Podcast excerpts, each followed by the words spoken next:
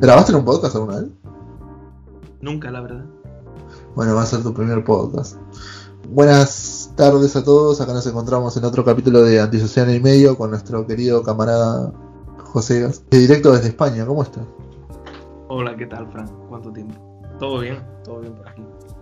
Con calor, ¿cuánto hace allá? Pues eh, no lo sé, pero hace calorcito y hace humedad, que es lo más molesto. Sí, encima, ahora estás en el norte de África, vamos a aclarar algo, él vive en el norte de África, y, y justamente tocan la fibra sensible del tema que vamos a tratar, político del día de hoy. Pero primero, antes de eso, eh, te quería preguntar, eh, ¿cómo fue tu experiencia en la Argentina? Ah, porque, bueno, nos conocimos, porque eres un, un estudiante de intercambio. ¿Qué onda? ¿Cómo fue tu experiencia? Pues, pues la verdad es que al principio uno iba con, con algunas reservas, ya sabes, lo típico que dicen, no, no vayas, que, que te, van a matar, que no sé qué. que-". Pero Todos los lo cierto es que... clásicos. Sí, lo clásico, lo clásico. Pero lo cierto es que en general la experiencia fue mm, sorprendente para bien y muy agradable. Y tan agradable que pienso volver. O sea que. Sí, vas a volver para hacer una carrera en la UCA, o sea, vas a hacer el doctorado, ¿no? Un doctorado, efectivamente, sí. Esa es mi intención y cuanto pueda, mm, tras vacunarme y demás, volveré. Pero fue una experiencia muy buena, sorprendente para bien eh, y la verdad es que recomendable si alguien me está escuchando. desde otro país. Sí, o sea, Perfecto. tenemos eh, eh, gente que nos escucha de Guatemala, Ah, de Colombia y de Chile. Hasta ahí llegamos, por ahora. Bueno, Eh, pero para, ah, entonces a ellos no les afectará tanto el mito de, de que si vas mueres o que si vas te roban. Porque es Ah, un mito no. que se extiende por desgracia a toda Latinoamérica. No. Es que, a ver, yo no te digo que no hay que tener recaudos porque realmente la situación no es la mejor. Por supuesto. eh, está complicado, pero bueno, tampoco estar pensando que te vas a morir o que vas Por a una zona semiguerra, porque Por no es la supuesto. Es decir, Eh, yo, yo entiendo que, que- claro que, que hay riesgo y más riesgos que en algunas partes de Europa, por supuesto, pero que no... Y tampoco, en Argentina tampoco se alcanzan los niveles de delincuencia ni de violencia que puede haber en otros países, tipo Brasil, tipo México, eh, que los índices son mucho más altos. Eh, Claro, son muy claro. alarmantes en esos países, pero porque también porque son mucha más gente, son no sé, Claro, 250 o 220 millones de personas. Muy grande. todo influye, efectivamente, sí. Claro, no voy a decir que Argentina es el paraíso de la seguridad, pero tampoco es... Encima vos, vos te recorriste casi toda la ciudad de Buenos Aires y zona sur también fuiste. No sé si llegaste al oeste alguna vez. Yo, mm, la verdad es que visité poco, poco, porque estaba Ah. centrado en eso, en Buenos Aires. Ok. Pero, bueno, estudié en San Martín, con- como tú. eh, entonces tenía que ir. eh, fui a Temperley también. Temperley, sí, la, la- la anécdota de Temperley. De... que me invitaron a un asadito.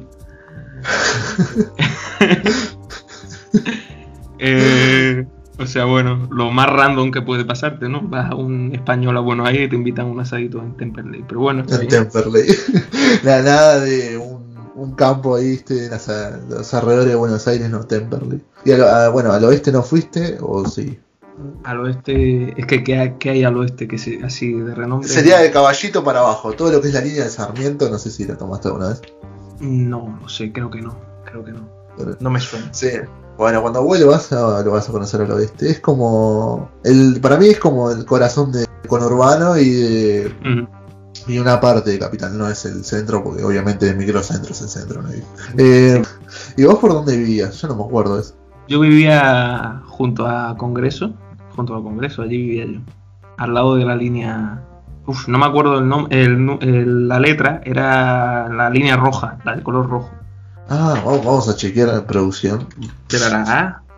No A ver, líneas de metro. A ver cuál sale. Argentina, ¿no? Pero bueno, ¿estaba buena la estación al menos o no? Sí, sí, no, la verdad es que. Fíjate lo que voy a decir que. Me sorprendió la calidad del transporte público, la verdad. Lo que son los autobuses, sobre todo. Los Ah, autobuses en Buenos Aires son una locura, son buenísimos. Están 24 horas y están viniendo todo el rato, pasan todo el rato. Y bueno, a salvo alguna línea así suelta que haya en particular que no me la conozca yo, Las que yo utilizaba estaban bastante bien. Es que lo que vi a comparación de muchos lados, mayormente de la región, ¿no? Que sí es muy distinto cómo se maneja el transporte público o los colectivos. Eh, no sé, en Chile, por ejemplo, realmente a mí no me gustaron, eran muy chicos, eh, iban muy apretados, eran muy feos realmente los, los, los colectivos. En cambio acá digo que hay un estándar más o menos aceptable en lo que corresponde, son grandes, poner entra mucha gente, a veces demasiado, pero dentro de lo que cabe se manejan por todos lados, hay mucho rango horario, eso me gusta bastante. Sí, sí, sí, es, tremendo. A mí me, me encantó el, el, sistema de transporte público allí, la verdad es que me encantó. Y yo creo que de eso debería estar bastante orgulloso, porque incluso en muchas ciudades españolas el transporte público es bastante más cutre, bastante peor que en Buenos Aires o en Francia también, que también he estado, en, Irlanda, en Irlanda es bastante malo comparado con Buenos Aires, o sea que... Anda, me imagino que capaz los colectivos sí son un poco mejor, ¿no? O sea, en el sentido de que son de esos colectivos súper tipo un Transformer. Y hay algunos que son bastante más modernos y demás, pero no todos, ¿eh? Tampoco te creas que... Claro, tampoco es la, la gran cosa, ¿no? Sí, sí, ah, fuiste a Irlanda. ¿A qué país de Europa fuiste vos? Bueno, en Europa he estado en bastantes países. He estado en, en Irlanda, estuve estudiando un año, hice un Erasmus allí, estuve estudiando en Irlanda. Después he viajado a Francia, a Portugal, a Italia, a Polonia. Y a, los pequeñitos estos, a San Marino. No, a San Marino, perdón, no, a Mónaco. A Lituania. No, no, no. A Europa del Este solo he estado en Polonia. Y, ah. y Alemania me la salté, porque Alemania no me llama nada la atención. ¿No te gusta? O sea, no, no, no me llama nada la atención. Bueno, capaz para otra. Es como queda de última, ¿viste? Como ir capaz algún día a Berlín o a Frankfurt, no es mala idea. O sea. Sí, desde luego, la, lo que es eh, Alemania. Dicen que está bastante bonito, dicen que. Eh, dicen que está muy bien, pero a mí no me, no me llama Claro, como que no tiene esa cosa, capaz. Mm. ¿Polonia qué onda? ¿Cómo eso, eso me intriga bastante? ¿Cómo, cómo la viste a Polonia? Pues Polonia, la verdad es que mmm, es uno de los países en los que he estado que más me, me, ha gustado. Tiene una estética así tipo Guerra Fría, con los oh. bloques de edificios grises. Eh, bueno, pero tiene una parte de la ciudad que es bastante más moderna y el casco antiguo que está totalmente reconstruido porque no sé si lo sabes que durante la Segunda Guerra Mundial, pues durante el levantamiento del gueto de Varsovia se, se arrasó absolutamente el, el centro de Varsovia histórico y, y, lo reconstruyeron después de la guerra a partir de cuadros, sobre todo de cuadros del siglo XVIII, también de alguna fotografía, pero quisieron inspirarse mayormente en los cuadros. Y ah, bueno, o sea, todo el centro histórico de Varsovia es de mentira, porque está reconstruido de cero, pero es bastante fidedigno a lo que era. Bueno, bien, es, un, es una muy buena idea, poder realmente, o sea, no quedó nada. O sea, si vos ves las fotos, quedó todo aplanado, no quedó nada no quedó ni un vivo, una persona viva tampoco.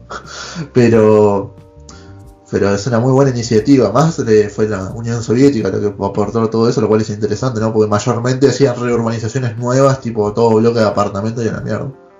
No pasó en muchos lados eso.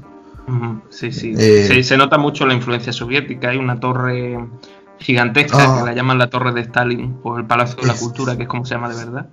Es hermosa esa cosa. Es, muy bonito. es enorme. Sí, sí. enorme. vos sabías que la querían destruir, ¿no? Ah, pues no, no lo sabía, pero la verdad es que no me extraña, porque ahora en Polonia hay un sentimiento muy anticomunista y en general, y así que no me extraña. O sea, realmente en cierta forma entiendo capaz de dónde viene el odio, pero tampoco es como para tanto realmente, porque, o sea... No, no, realmente es que el nacionalismo polaco se basa en, así a grande, a grande así de forma general, se basa en que somos unos víctimas, que todos nos han pegado y odiamos a todos, ¿vale? Entonces odian a los nazis, odian a los comunistas, odian también a los liberales, y es como todos nos han pegado, entonces los odiamos a todos. es que es muy, muy, muy, muy, polaco eso, me encanta. Y digamos que está, o sea, por lo que tengo entendido, está como en su edad de oro ahora, por ejemplo, revivió bastante bien uno de los pocos que tuvo buen éxito, digamos. No como mm. los Balcanes, que bueno, realmente no le fue muy bien. No, depende, o sea, depende de cómo lo veas. O sea, uno dice, uh, es nefasto, pero realmente No sé, no sé, yo veo fotos de Bucarest o Sofía y no me parecen tan feas. No, yo no, no en, esos países nunca he estado. Sí es cierto que hay muchísima más pobreza en, por ejemplo, Rumanía o Bulgaria que en Polonia. Sí. Eh, muchísimas más. Y, por ejemplo, en Rumanía hay una auténtica sociedad que vive en las alcantarillas, en Bucarest. Porque son eh, muchos niños abandonados de la época de Ceausescu, del comunismo y tal. Y hay una sociedad de drogadictos que viven en las, en las eh, alcantarillas de, Bucarest. Es sorprendente, hay mucha pobreza allí. Pero, pero bueno, poco a poco salen adelante, sobre todo cuando ingresan en la Unión Europea y tienen acceso a las ayudas y demás han despegado bastante. Y Polonia, la verdad es que está bastante, bastante bien. Está en su edad dorada ahora mismo. Bueno, mejor, o sea, más allá de que sean medio nazis, eh, al margen de eso. al margen de eso. no está tan mal. Pero bueno, qué sé yo, esperemos que cambien eso. Encima sé que habían eh, eh, vuelto a penalizar el aborto, fue, ¿no? sí, sí, leí lo del, lo del aborto, no sé en qué quedó.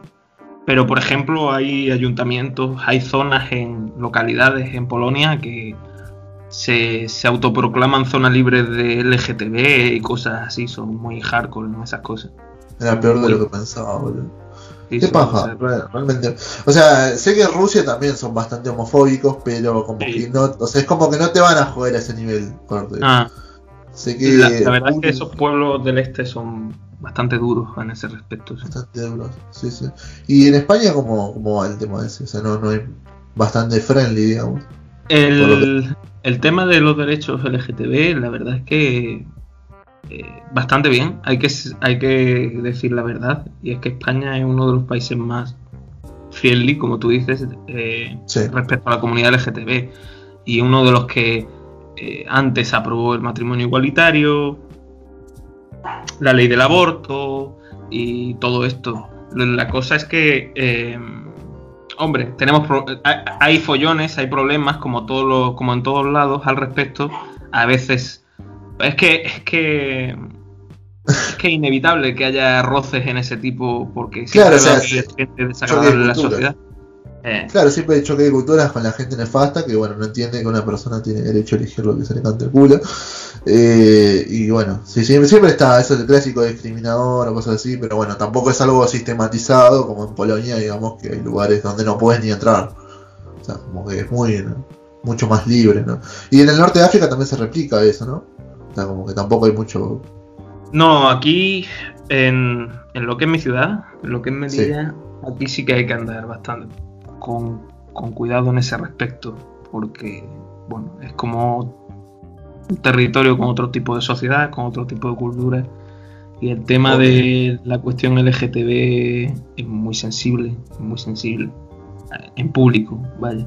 Claro. Pese a ser una ciudad española, siempre hay, otro, hay un gran porcentaje de la sociedad que, que, es de religión musulmana y que, bueno, eh, esto no significa que toda esa parte de la sociedad sea homofóbica o sea LGTB-fóbica, pero siempre hay que ir con cuidado porque hay sectores de esa, de, esa, de, ese credo que sí son bastante más beligerantes que nosotros al respecto, ¿sabes? Entonces. Claro, sí, es un conflicto bastante eh, intenso, sí me imagino. Y cómo, ah, y ahora ya yendo a ese tema, ¿cómo, mm. eh, cómo se vivió el tema de las migraciones que hubo, inmigraciones que hubo en estos eh, Bueno, es que ese tema es una constante aquí. Es decir, somos la frontera sur de Europa.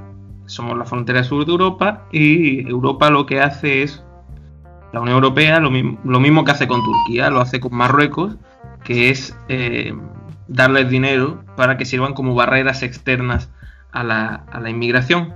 Es eh, como hacía, bueno, como, hace, como hacía el Imperio Romano con algunas tribus bárbaras que les pagaba para frenar a los otros, pues eh, salvando las distancias es un símil muy parecido.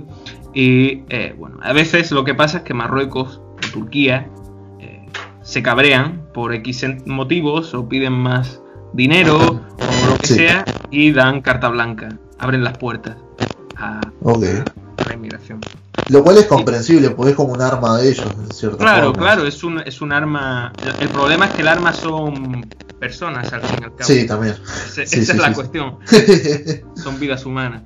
Pero bueno, em, pero lo que pasó hace poco eh, en Ceuta es algo diferente.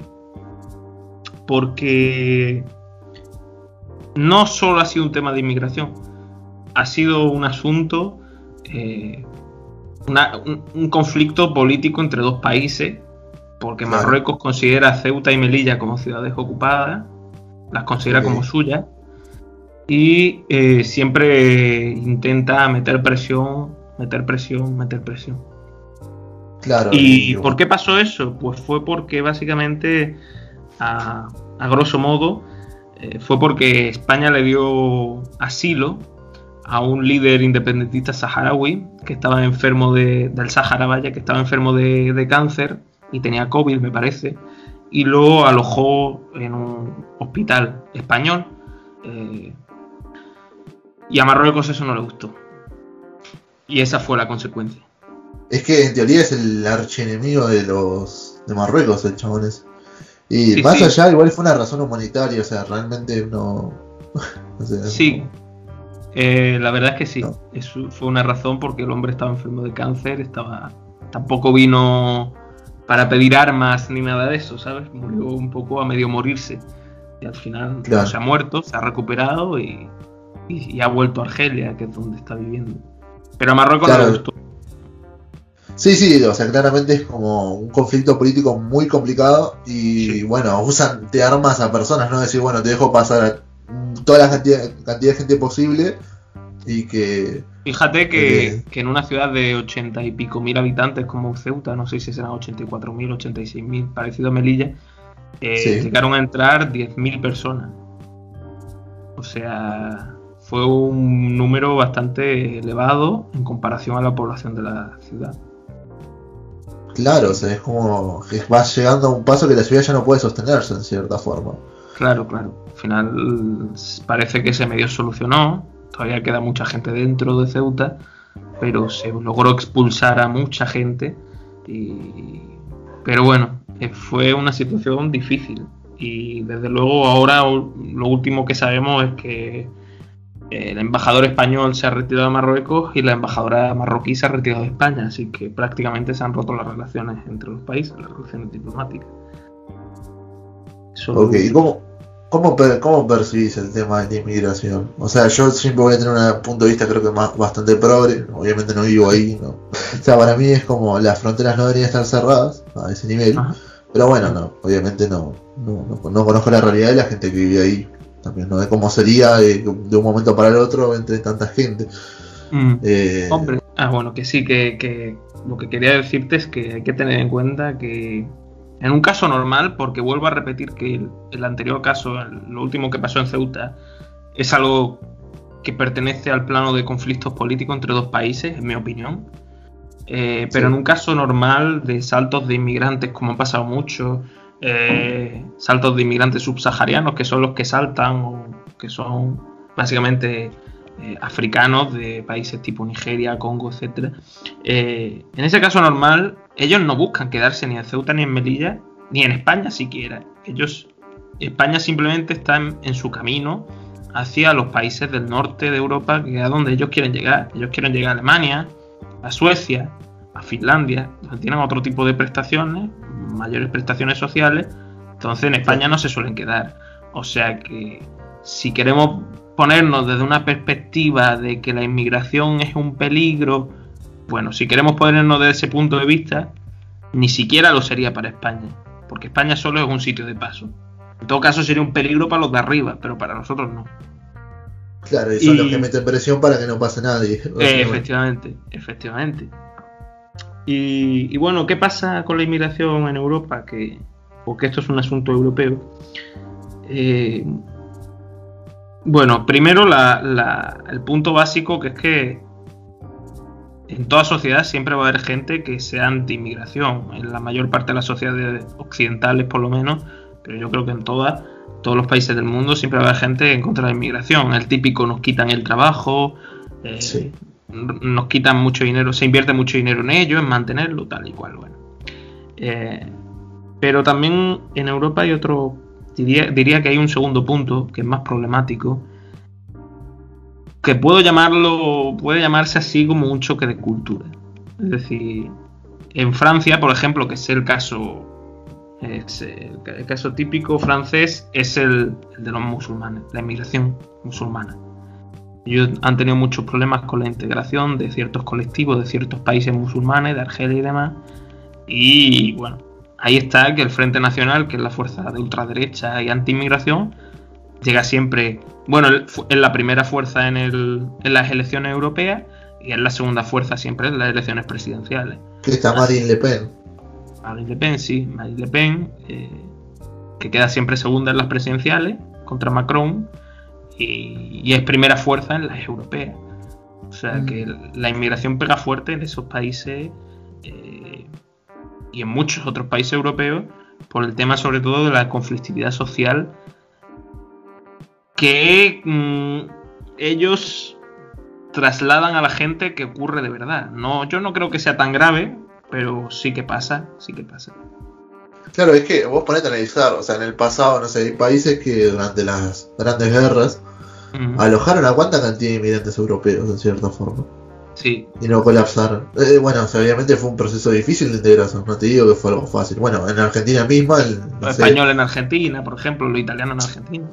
Claro, los italianos en Argentina fue un número abismal. O sea, si vas a comparación, a comparación de la gente que vivía, Mm. Eh, era mucho el flujo de inmigrantes y llegó un punto donde colapsó obviamente el tema de las viviendas, no había para nadie, no, mm. alcanzaba. Y surgieron las primeras villas miserias, por ejemplo. Mm. Eh, para alguien también ultranacionalista que diga que las villas miserias son de los inmigrantes interiores y de países vecinos, no. Eh, lamentablemente tienen mucho, mucho tiempo de creación.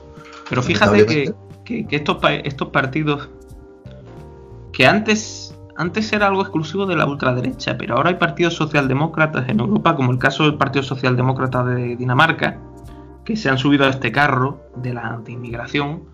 Y em, cuando tú le pones este ejemplo que tú me dices, porque se ha puesto muchas veces, ellos te dicen no, pero es que ellos eran iguales o eran muy parecidos. Es decir, por ejemplo, ellos te ponen, ellos te dicen que el español o el italiano que iba a Argentina era muy parecido al argentino.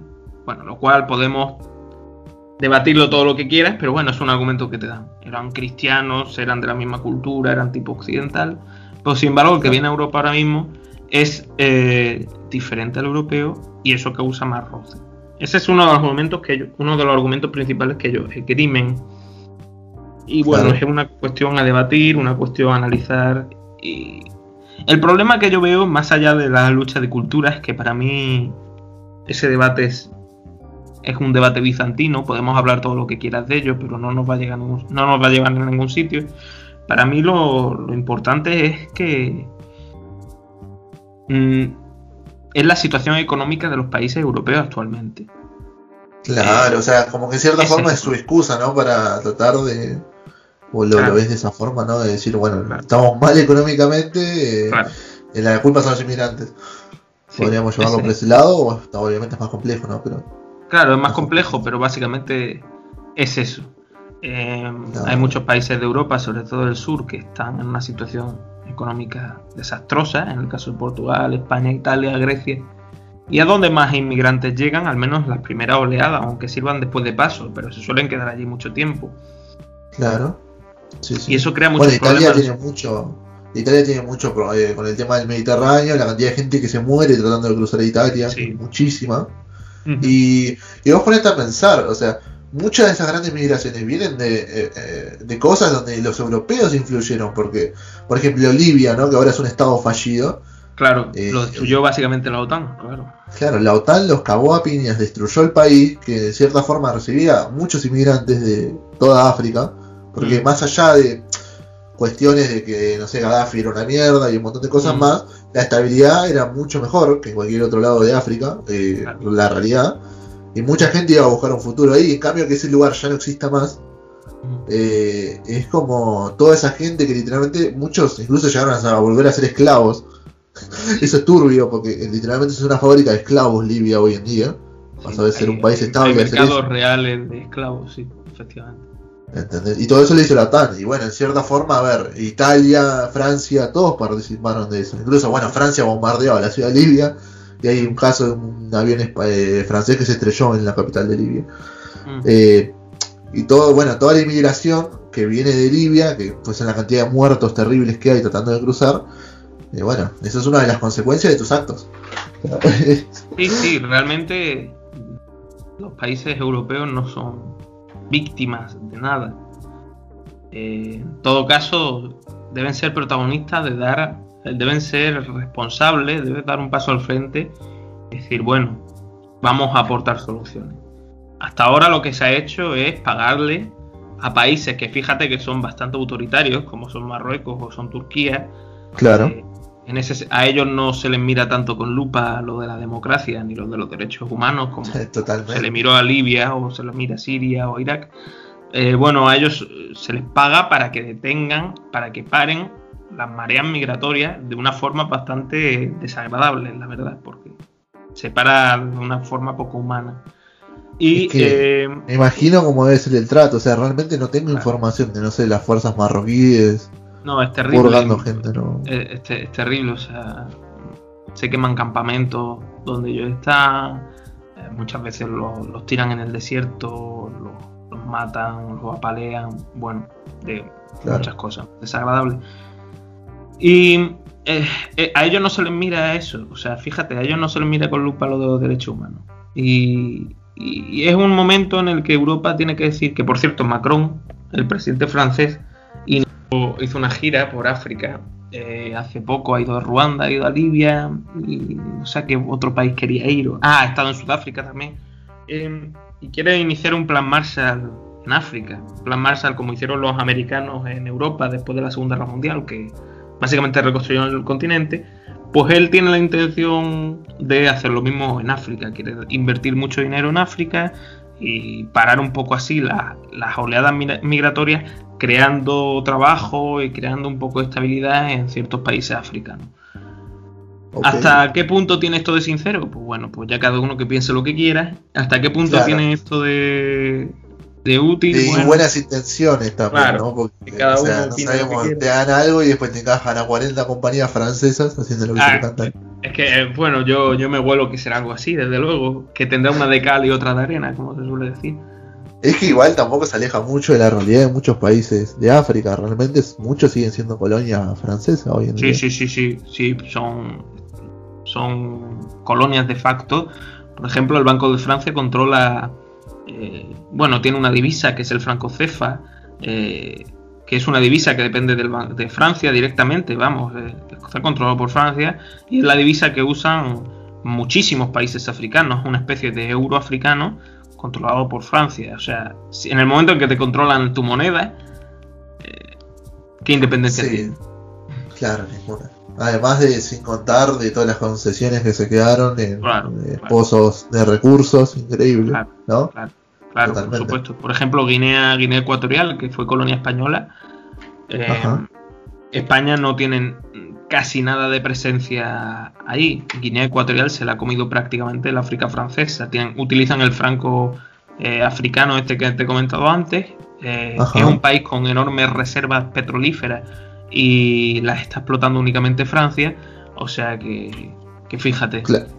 Y es un país que tampoco nadie se fija en los derechos humanos porque realmente ahí no, existe. Es más, desde, desde la muerte de Mugabe, que era el dictador de, Zimbabue, eh, Teodoro, Teodoro que es el presidente de, Guinea Ecuatorial, es el, es el dictador más longevo eh, en África ahora mismo.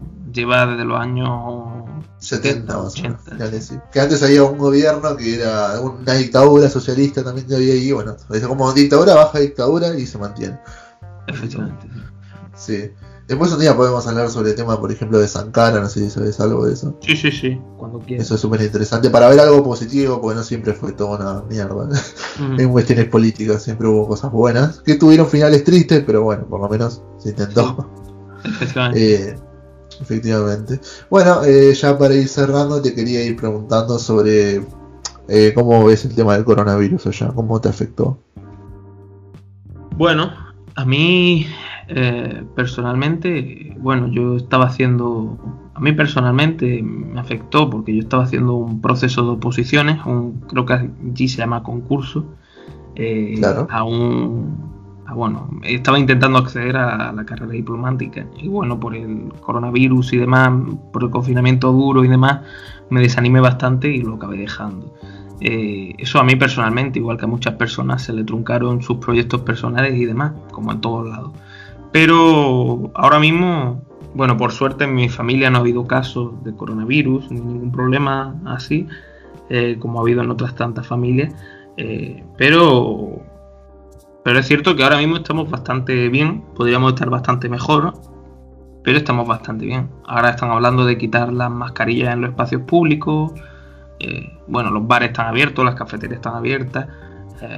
o sea, está volviendo la normalidad real, no la nueva normalidad esa que nos intentaban meter, eh, pero está volviendo poco a poco. Bueno, es una perspectiva bastante buena. O sea, las mm. cosas, los casos bajaron bastante. ¿Se están vacunando bastante? O claro, este, la vacunación está, está funcionando bien. Eh, en Melilla, por ejemplo, somos pocos, ¿vale? Pero es donde yo vivo, entonces están vacunando ya a la gente de los años 80, los nacidos en 1981 y demás, lo están vacunando ahora. Eh, en, España en general, el 99%, 99,3% creo que leí la última vez, de los mayores de 70 años eh, están vacunados en España, o sea que...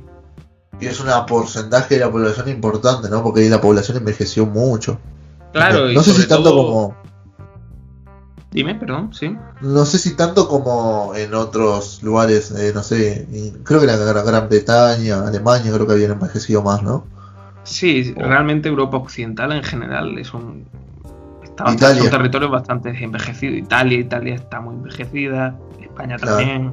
Entonces, son porcentaje importante de la población, pero sobre todo son el porcentaje más vulnerable los que más riesgo tienen de morir, de morir, de, acabar en la Por eso Italia tuvo tantas bajas también. Claro, claro. Al principio cuando pegó fuerte, Italia la destrozó, claro. Sí, sí, sí, sí, me acuerdo de la cantidad de muertos, que había colapsado el toque, se fue muy complicado. Claro, claro. Eso hablando de infraestructura grande como la italiana, realmente. Sí, sí, sí, sí. La verdad es que fue fuerte en Italia y pero bueno, por suerte ya están vacunadas la mayor parte de la población esa, de esos rangos de edad. Así que bueno, pues- se han quitado de en medio a muchas personas que eh, podían, tenían mayor riesgo de morir, claro. Sí, sí, sí, mayor riesgo de morir.